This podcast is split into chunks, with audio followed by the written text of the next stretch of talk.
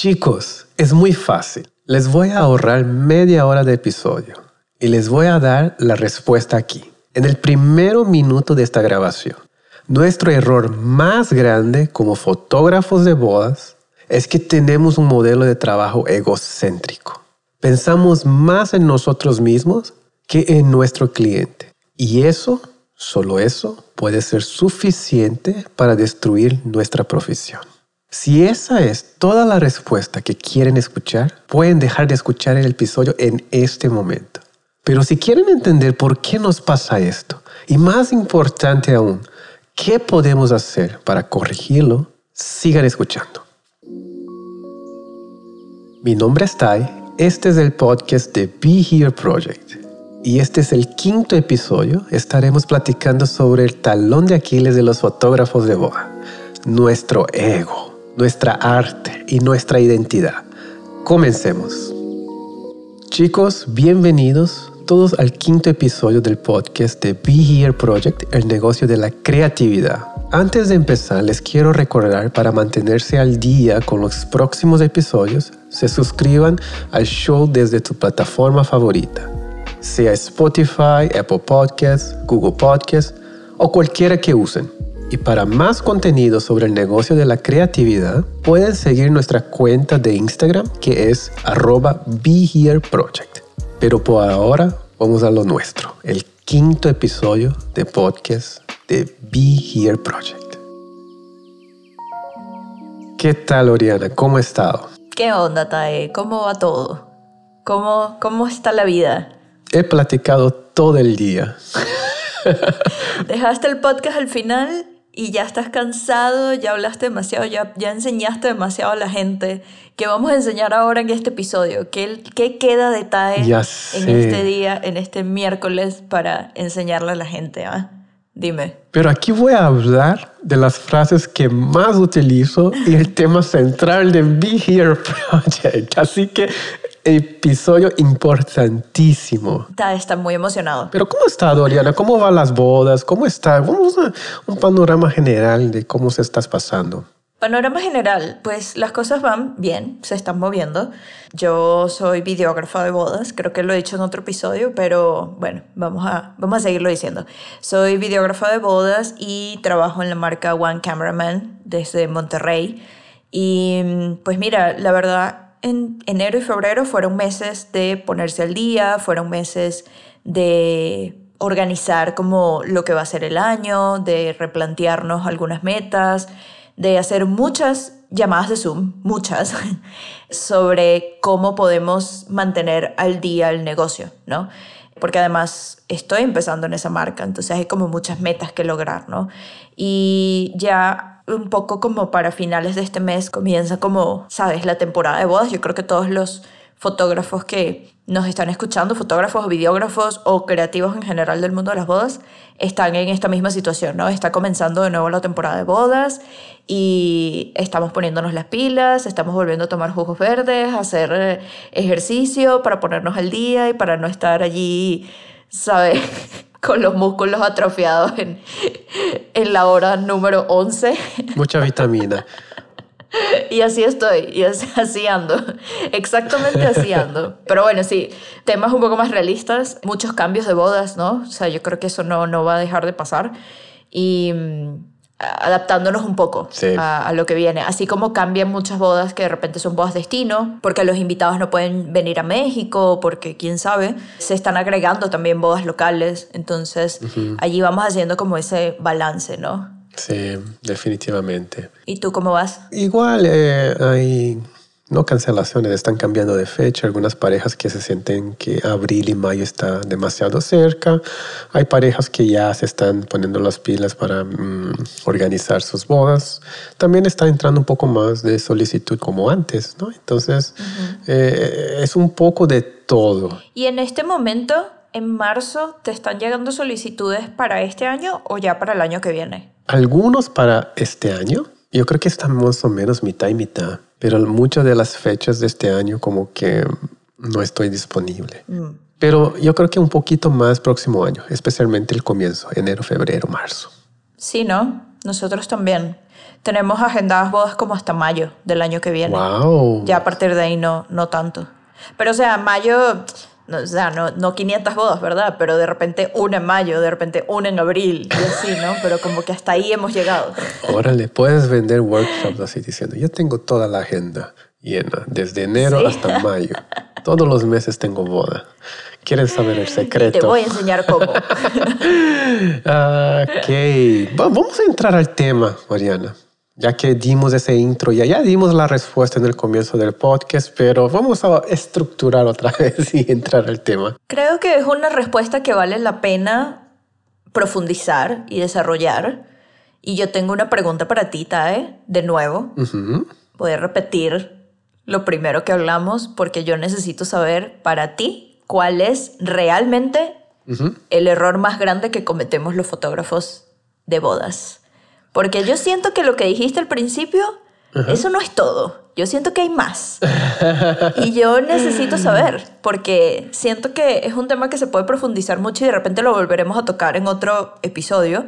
Pero me parece importante, sobre todo para las personas que están escuchando este episodio, este podcast, que están empezando en esta profesión y creando un negocio alrededor de las bodas, creo que es importante al principio definir cuál es este error y cómo podemos superarlo poco a poco, ¿no? Sí. ¿Qué me dices sobre eso? El error más grande de los fotógrafos es posicionarnos como héroe.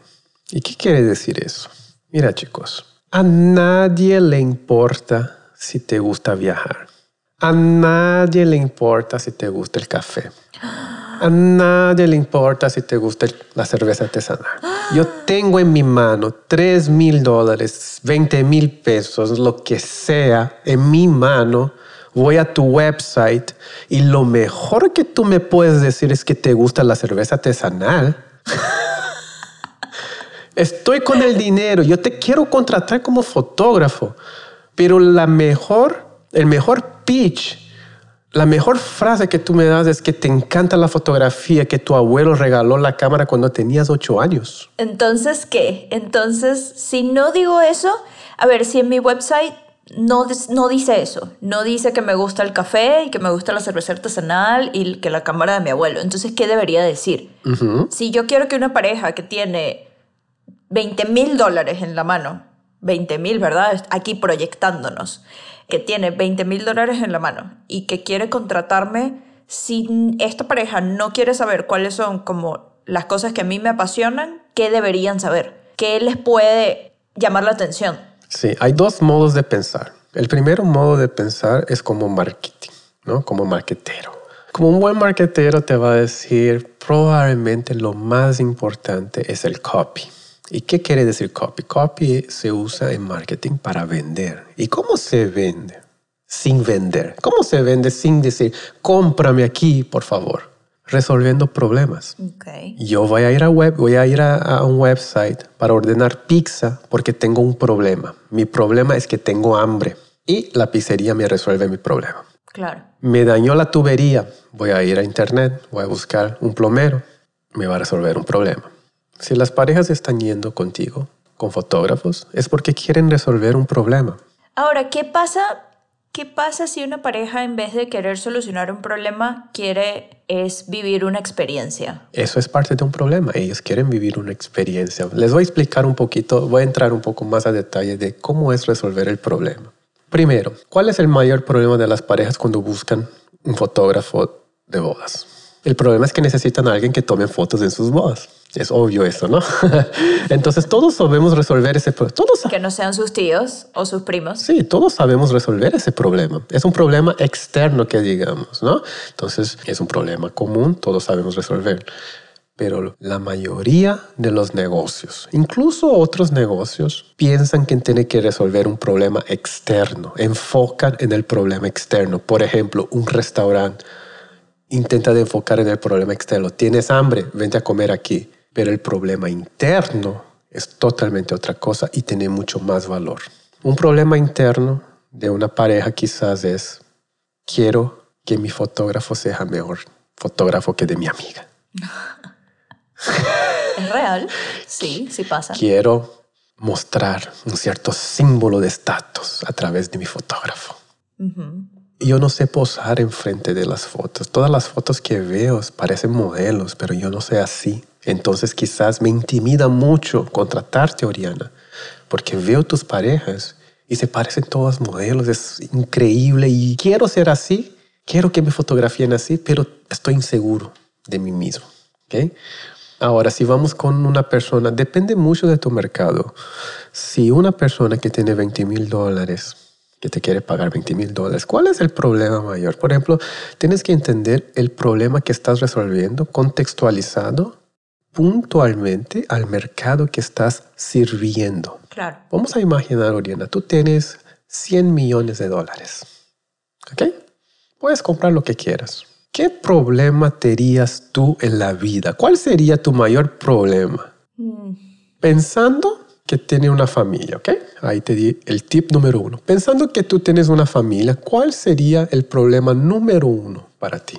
Mantener a mi familia segura. Mantener tu familia segura. Si tengo tanto dinero, mi familia sería un target. Ok. De seguridad, tú dices seguridad sería como mi mayor problema y creo que de segundo sería como confianza. El tema de la confianza es porque si tengo tanto dinero y me, costaría confiar en las personas que tengo a mi alrededor, ¿sabes? Que también va al tema de seguridad. Y bueno, ya luego entran cosas que de repente se salen de mi poder, como la salud de mi familia, por decirte algo, ¿no? Pero sé que todo lo demás va a estar cubierto. Sí, y entrando más profundamente, uno de los gran problemas de gente, digamos, que tiene dinero es dejar un legado. Por eso compran, por eso construyen edificios a su nombre, ¿verdad? El dolor de cabeza que tienen es cómo van a dejar ese legado, ese patrimonio a sus próximas generaciones para que sean utilizados de una manera noble, ¿no? De una manera eficiente. Que no venga mi nieto y gastar todo. Sí. Entonces, todas esas cosas, a veces pensamos que tenemos que resolver un problema muy relacionado con la fotografía, pero podemos ir un poquito más allá. Y la razón que bulo un poquito de eso es porque cuando entro en el About Us de las páginas de los fotógrafos de boda, la mayoría dice algo relacionado con viaje y café. Entonces agarré eso como broma y dije, pues si mil fotógrafos te están diciendo que le gusta viajar, le gusta café, pues ¿cuál es tu diferenciación? ¿no? Entonces ¿Cuál, ¿Cuál escojo yo para mi boda? Sí, entonces una manera es introducir el pain point. Pain point es el dolor que tienen las parejas. ¿Cómo vas a resolver ese dolor? ¿No? Entonces, a veces, por ejemplo, en mi, en mi website personal lo que hago es, la primera, yo hago una pregunta. Mira, tú tienes un problema. El problema es, tu nieta llega contigo, sienta en tus piernas y te pregunta, abuelo, Cuéntame tu historia. ¿Cómo conociste a tu abuelo? ¿Cómo conociste a abuelita? ¿Qué es lo que tú recuerdas? Probablemente lo que está en fotos, sinceramente. Soy yo. Yo voy a resolver ese problema, ¿ves? Tú tienes un problema en 30 años que yo te voy a resolver el día de hoy. Yo te voy a dejar un legado visual que va a permitirte contar esa historia. Sí, totalmente. A las próximas generaciones. Tu historia no va a terminar.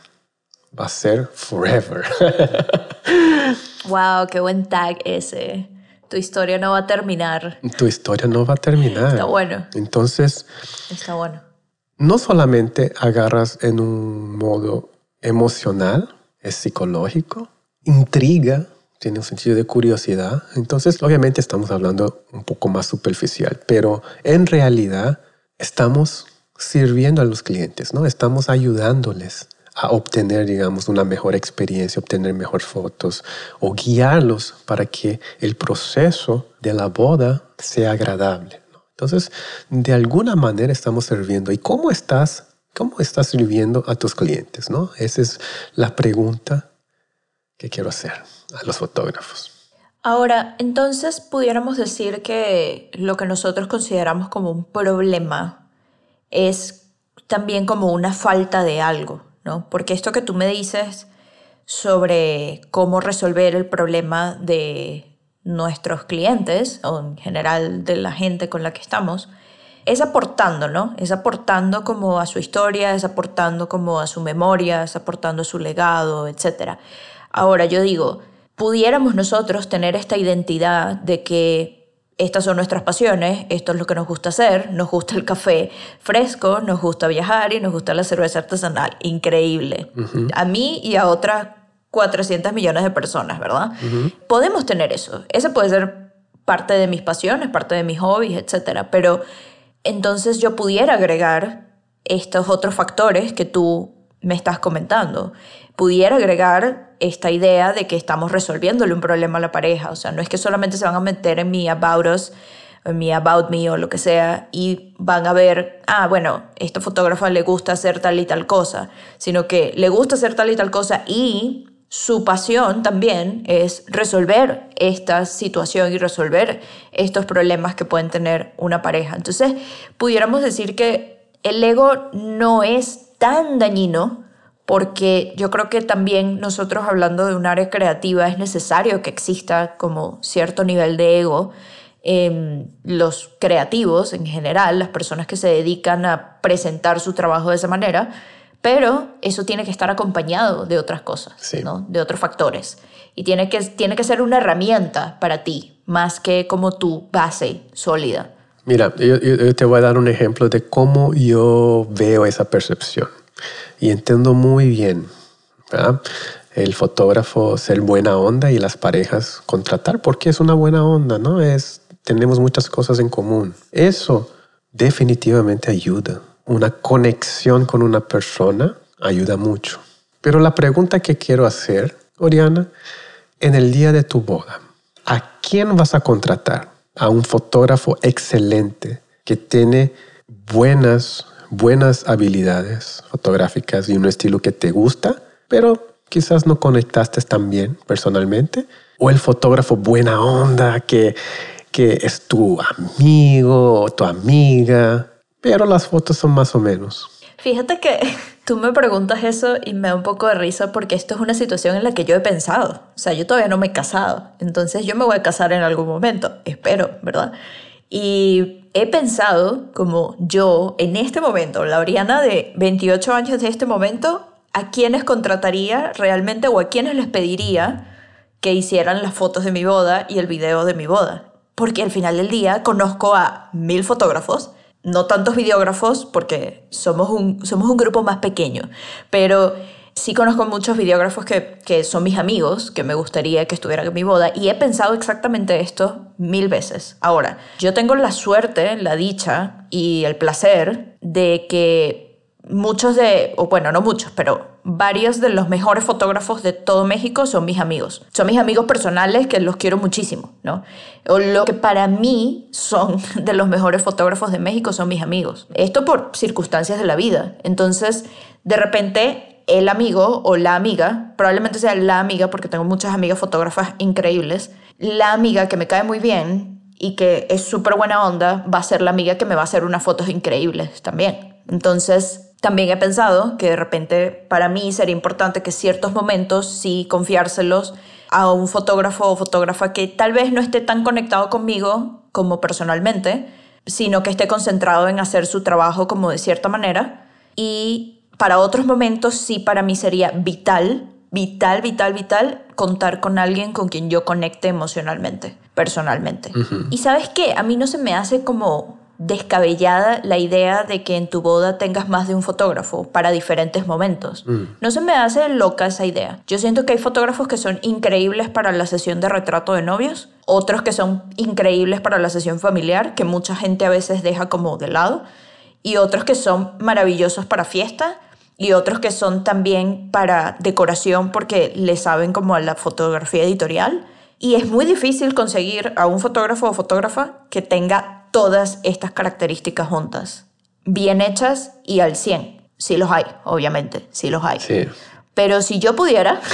evitando, evitando la polémica. Si yo pudiera, yo escogería a un fotógrafo o fotógrafa diferente para cada momento en el que me parece a mí que esa persona brillaría más, ¿sabes? Ya, pero no contestaste mi respuesta. Yo necesito que me conteste mi respuesta. ¿Vas a contratar el fotógrafo excelente más que no conecte emocionalmente o el fotógrafo que conecte emocionalmente pero su trabajo es más o menos? Yo creo que te voy a dejar mal en esta, TAE, y yo, yo contrataría al fotógrafo con el que me conecto. Ok, es válido. No hay, no hay una buena respuesta o mala respuesta. Es que me lo preguntas y yo tendría, tendría que ver como las dos situaciones como demasiado opuestas, ¿no? Ajá. O sea, sería como, bueno, contar con el fotógrafo que es increíble, pero con el que no voy a conectar porque no tiene una buena actitud o porque no, no es abierto. Ajá. No estoy diciendo que tiene mala actitud, ¿no? Estoy diciendo que simplemente... Sí, no sé, com- de repente una persona más fría, no lo sé, o sea, como que está más enfocado en lo que quiere hacer, etc. Pero para mí sería muy difícil lidiar con una persona así en el- uno de los días más importantes de mi vida. O sea, si te soy muy sincera. Sí, definitivamente. Pero tampoco he escuchado algún... Tengo así amigos fotógrafos, nunca he escuchado, oh, contraté a mi amigo y me encantó las fotos. Eso está interesante. Digo, contraté a una persona en su tiempo que, ay, era mi prima que estaba haciendo fotos y que le encantaba. Y hoy veo las fotos, Y no te gustan pues tanto. fue una de las peores decisiones. Ándale. Pues yo creo que es que es lo que te digo, que de repente tu planteamiento es muy extremo y digo, está bien porque para eso estamos aquí, ¿verdad?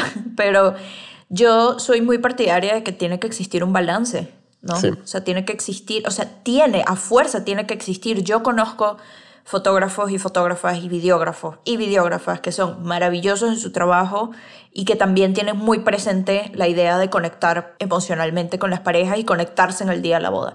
Así como conozco igual fotógrafos y videógrafos que son maravillosos en su trabajo y no soportan ir a bodas.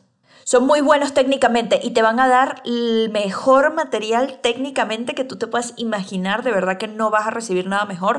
Pero el día de la boda van a estar apartados. O sea, el día de la boda tú no los vas a ver o no los vas a sentir o, sabes, como que no, no te va a importar que estén ahí o no. Y yo, sinceramente, si yo fuera una novia, no me gustaría trabajar de esa manera. O sea, no me gustaría que así fuera el día de mi boda. Pero quizás esa soy yo, solamente. Sí. O sea, no lo sé. no, lo que esa es una pregunta interesante porque no estoy diciendo que uno es mejor que el otro, pero eventualmente, a largo plazo, el buena onda va hasta cierto punto. Eso funciona muy bien en el comienzo, cuando no eres tan bueno en la fotografía. Algo tienes que vender. Sí, es el buena Claro. onda y todo eso, te ayuda. Pero va a llegar que va a ser limitante. Si tú no tienes un trabajo excelente, si tú no tienes ese profesionalismo, si tú no tienes la experiencia, la jornada del cliente a través de tu negocio, ¿no?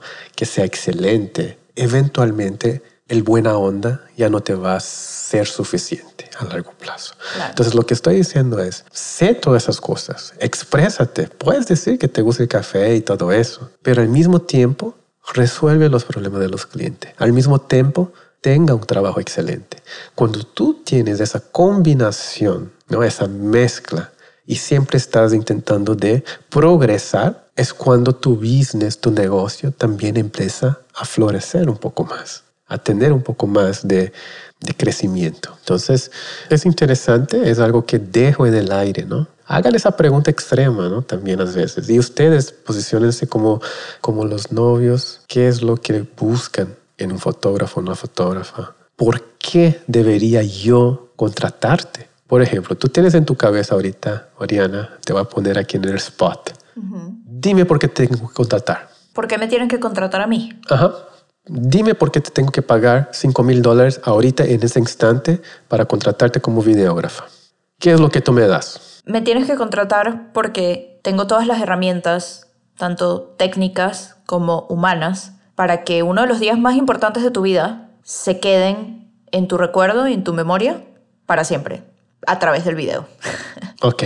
Esa es una de las razones por las que me tienes que contratar. Si vamos, si vamos más, como si nos adentramos más, porque tengo todo el know-how de cómo funcionan las bodas y de cómo puedo hacer yo para que tu día pase de la mejor manera que tiene que pasar, para que te puedas concentrar tú en disfrutarlo y en disfrutar a tu familia, disfrutar a tus amigos, disfrutar a tu pareja, mientras que yo me voy a estar encargando de que ese día que tú estás viviendo lo puedas revivir muchas veces en el tiempo. Mira qué interesante. Mira, te voy a decir, tú dijiste dos respuestas.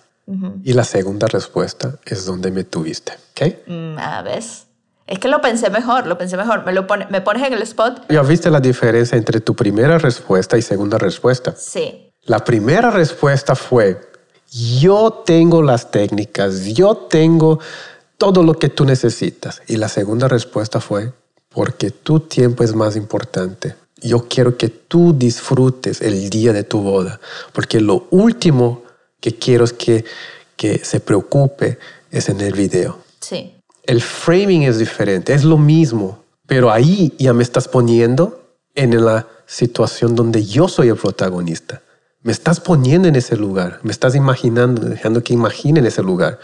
Pero si tú me dices que tiene todas las herramientas, yo ni sé qué herramientas tienes de video, ya ni, sé qué, qué cámaras tienes, yo no entiendo nada de eso. Para mí como novios, a mí me vale madre qué cámara usas, a mí no me importa si tienes un dron o cinco drones o cien drones. Lo que me importa es, voy a poder disfrutar el día de mi boda me vas a capturar, vas a, vas a, vas a producir lo que tú produces excelentemente, siendo que yo no soy esa persona, quizás soy un poco insegura, tú vas a poder sacar esa, esa historia de mí. ¿no? Entonces, esa es la diferencia entre posicionarte como el héroe y posicionarte como el guía. El error más grande que cometemos es posicionarnos como el héroe. Nosotros queremos ser el protagonista. Queremos ser la persona que va a llegar a la boda y yo soy el fotógrafo que va a salvar todos ustedes porque yo voy a agarrar, voy a hacer fotos increíbles y va a plasmar, esas memorias van a quedar para siempre y yo fui la persona que creó, ¿verdad? Hay un problema y vamos a estructurar un poco el framework de storytelling, ¿no? Oriana, ¿cuál es tu película favorita? Y no me diga favor esas películas indie que no conozco. Yo necesito una película popular de Hollywood que 99% de la población conozca, ¿ok? Una película popular de Hollywood. Eh, clásica, de preferible. Clásica, además. Ay. Eh, bueno, esta película para mí es popular y es una de mis favoritas, pero digo, no sé, que, que, la, gente, que la gente juzgue mis gustos o no. Hair de Spike Jones. ¿Sí sabes cuál es? Oh, no, no conozco. No, no, no la conoces. Ok. ¿Cuál otra? ¿Cuál otra puede ser? Eh, o sea, es que, mi, es que, ya va, es que una de mis películas favoritas es Boogie Nights de Paul Thomas Anderson, pero, ajá. No, es, demasiado indie. Ya sé, ok, otra, ok, ya. Necesito algo parecido como Star Wars, más para ese nivel ahí. Ah, no, pero, ok, vamos a ponerlo en ese nivel. Este, mm, eh, Harry Potter, el prisionero de Azkaban. Perfecto. Ok, muy bien. Perfecto. We got it. Muy bien, ahí estamos, una película. ¿Quién es el héroe de Harry Potter? La historia. Harry. Ok, muy bien. ¿Y qué es lo que Harry quiere? ¿Cuál es su problema? Harry, el problema de Harry es que hay un... Bueno, específicamente en esa película. En general, ¿podemos hablar de un problema general o especialmente esa película? Ok, especialmente en esa película, el problema de Harry es que hay una persona que le quiere hacer daño, que es Sirius Black. Okay. Una persona que en teoría presentó daños para su vida en otro momento, está regresando y está atacando el mundo mágico, entonces él tiene que salvar el mundo mágico. Ok. ¿Y por qué no salva? Primero, porque es un adolescente de 13 años, vamos a, vamos a dejar eso claro. Segundo, porque al ser un adolescente de 13 años es sumamente inseguro y no tiene idea como realmente de lo que tiene que hacer o cómo lo tiene que hacer. Siempre se deja llevar como por su instinto y no siempre le sale bien. Mm, Em, ok. Tercero, porque está rodeado de un montón de adultos que siempre le están mintiendo, que le han mentido como toda la vida. Entonces él no sabe realmente cuál es su verdad, ni se conoce como él mismo. Ujú. Y pues está en el colegio también.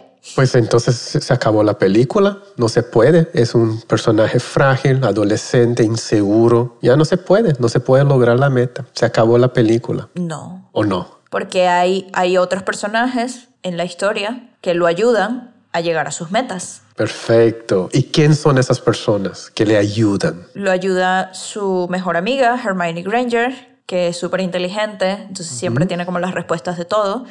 Y es mi personaje favorito de la saga Harry Potter.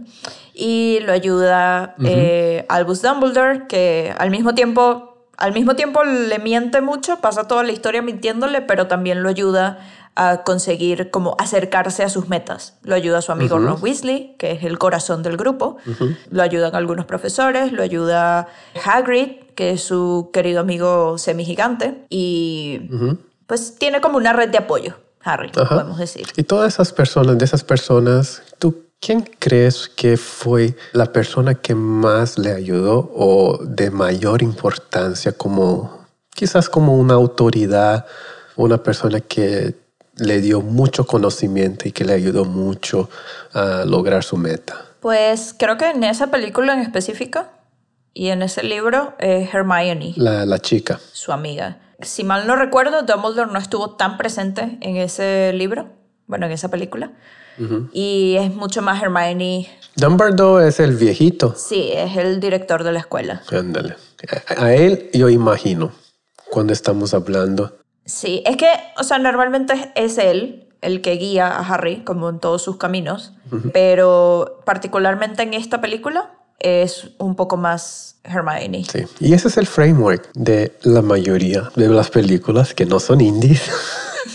Lo siento. En Star Wars está Luke Skywalker, pero tiene ese moñito verde, ¿cómo se llama? Él. Yoda. Yoda es el guía. Hunger Games está Katniss, pero ¿quién es el guía? El hombre borracho ese, ¿no? Que ganó los juegos antes. Y la mayoría de la estructura es el héroe, el personaje del héroe es un personaje frágil, inseguro, no sabe si va a lograr la meta.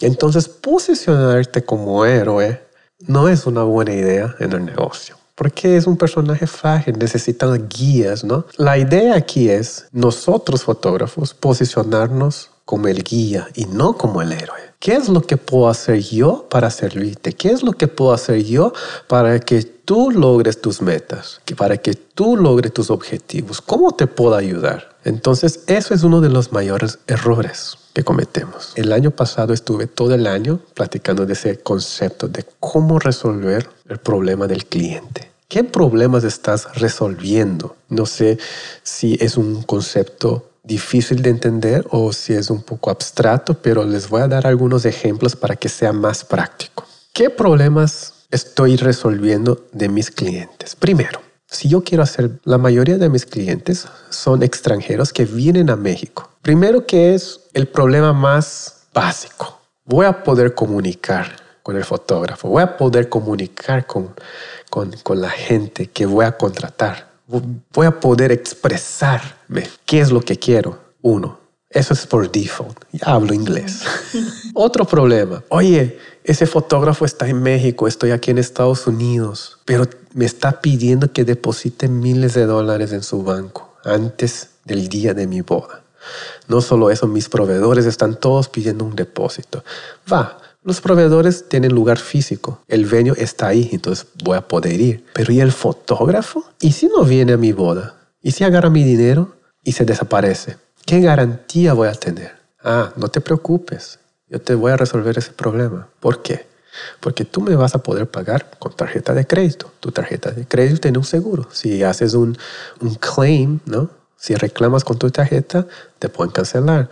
Me puedes pagar por PayPal Puedes reclamar a PayPal que te regrese el dinero. Hay diferentes métodos, ¿no? Cosas básicas. Ahora vamos a entrar un poquito más profundo en qué tipo de problema podemos resolver. 100% de las parejas, y probablemente tú también tienes esa experiencia, ¿no, Oriana? Es que no salgo bien en las fotos, ¿no? Es que yo no sé posar, ¿qué hago? ¿Cómo lidias con esa situación? ¿Cómo resuelves ese problema? ¿Cómo haces que esa persona, para que esas personas entiendan que tú vas a resolver ese problema? ¿Cómo comunicas eso? Pues lo primero Ah, bueno, ¿me lo preguntas o lo...? No, es, es, es una pregunta al aire para que la gente responda a sí mismo y ah, haga un poquito de critical thinking. eh, sí, no solo eso, eh, muchas de las cosas es, ah, es que yo no quiero estar haciendo fotos. Y yo les digo, lo peor que un fotógrafo puede hacer en el día de tu boda es sacarlos y hacer fotos todo el día. Así les digo 100% de mis citas. Es lo peor que un fotógrafo puede hacer.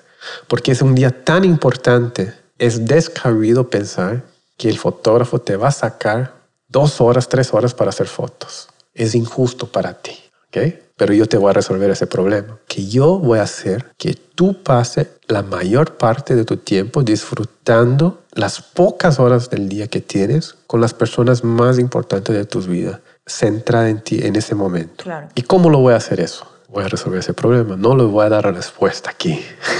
Piensen un poquito, ¿cómo, ¿qué es lo que dirían a las parejas para resolver ese problema? Les voy a dar un poquito de ti para que no deje en suspense. Les voy a decir, para mí es más importante tener una foto de tu mamá bailando contigo que tú y tu mamá posando viendo a mi cámara. Claro. Hago la pregunta, ¿cuáles son las fotos que en 20, 30 años van a ser más importantes para ti? Y yo les doy la respuesta. Probablemente no va a ser la foto épica que te hice ahí en el topo de la montaña los dos. Probablemente va a ser quizás hasta una mala composición, quizás no es la mejor composición, quizás no es la mejor, no va a tener la mejor luz. Quizás vas a ser un momento tan insignificante en un contexto de boda, pero la ironía es que va a ser quizás la foto más importante para ti en 20, 30 años. Quizás un momento entre momentos que simplemente tú estás pasando con las personas más cerca de ti, ¿no? Entonces, empiezo a plantear esas preguntas y respuestas y voy resolviendo los problemas de la pareja hasta un punto donde les digo, chicos, necesitan que resuelva algún otro problema. Explícame. No les digo así directamente, chicos, que no vayan a decir, parejas, tengo otro problema. Dígame cuáles son sus problemas.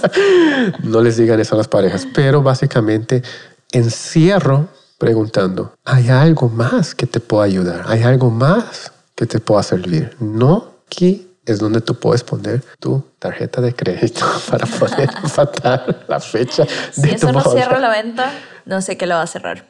Pero sí, me parecen, me parecen unos tips muy útiles. Quizás algunas parejas me escuchen ahí.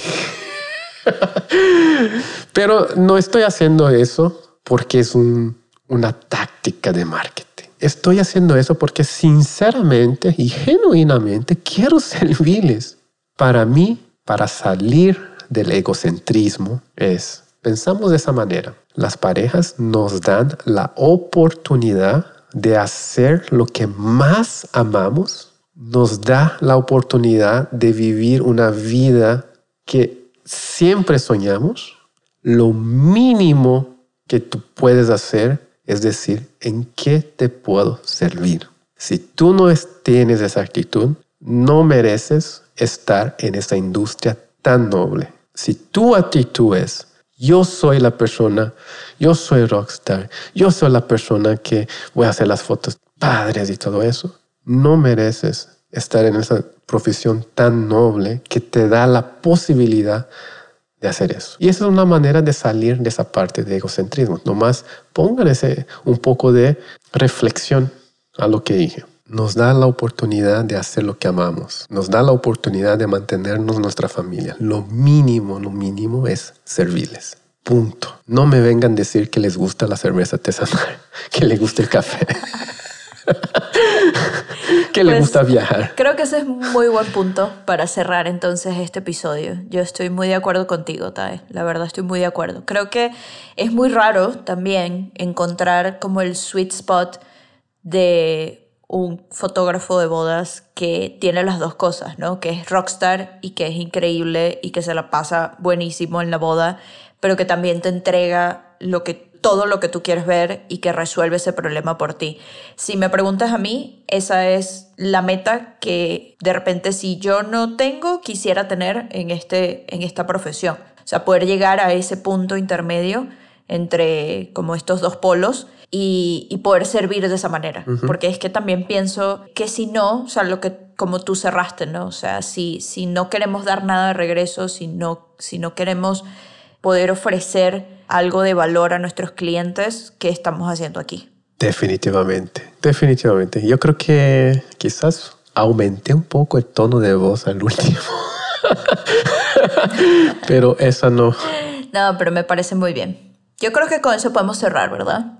Me parece que este tema se, se desarrolló, se explicó y se solucionó, por lo menos en parte. Y pues nada, queremos saber también qué opina la gente, queremos saber qué piensan sobre este tema, nos gustaría abrir algún tipo de, de conversación. Yo creo que más que discusión, debate, no, yo creo que es una conversación al respecto sobre para quién es importante este tema, para quién es importante ser el rockstar o ser la persona que va a solucionar, ser el héroe o ser el guía.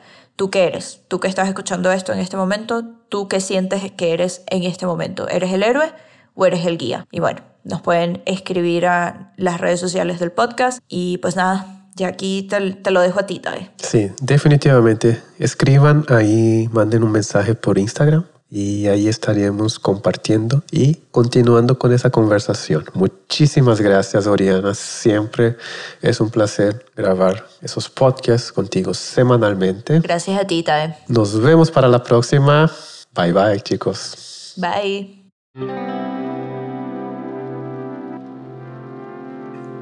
Chicos, de nuevo gracias por escucharnos. Para no perderse ningún episodio, les recuerdo que se suscriban en cualquier plataforma donde escuchen podcasts. Y para saber más del Be Here Project, pueden unirse a nuestro grupo en Facebook, una comunidad de más de mil fotógrafos y videógrafos que todos los días quieren hacerse las preguntas correctas para llegar más lejos en sus carreras y sin miedos. Para más contenido aún, también se puede suscribir a nuestro canal de YouTube donde publicamos videos behind the scenes, lecciones de fotografía, entrevistas con los mejores fotógrafos y creativos de México, completamente gratis. Todos los links que menciono los pueden encontrar en las notas del show. Este es un espacio seguro de aprendizaje y les agradezco que me dejen acompañarlos en el proceso. Bienvenidos al Be Here Project, el podcast. Mi nombre es Tai y esta es una producción de Attico Lab. Nos vemos.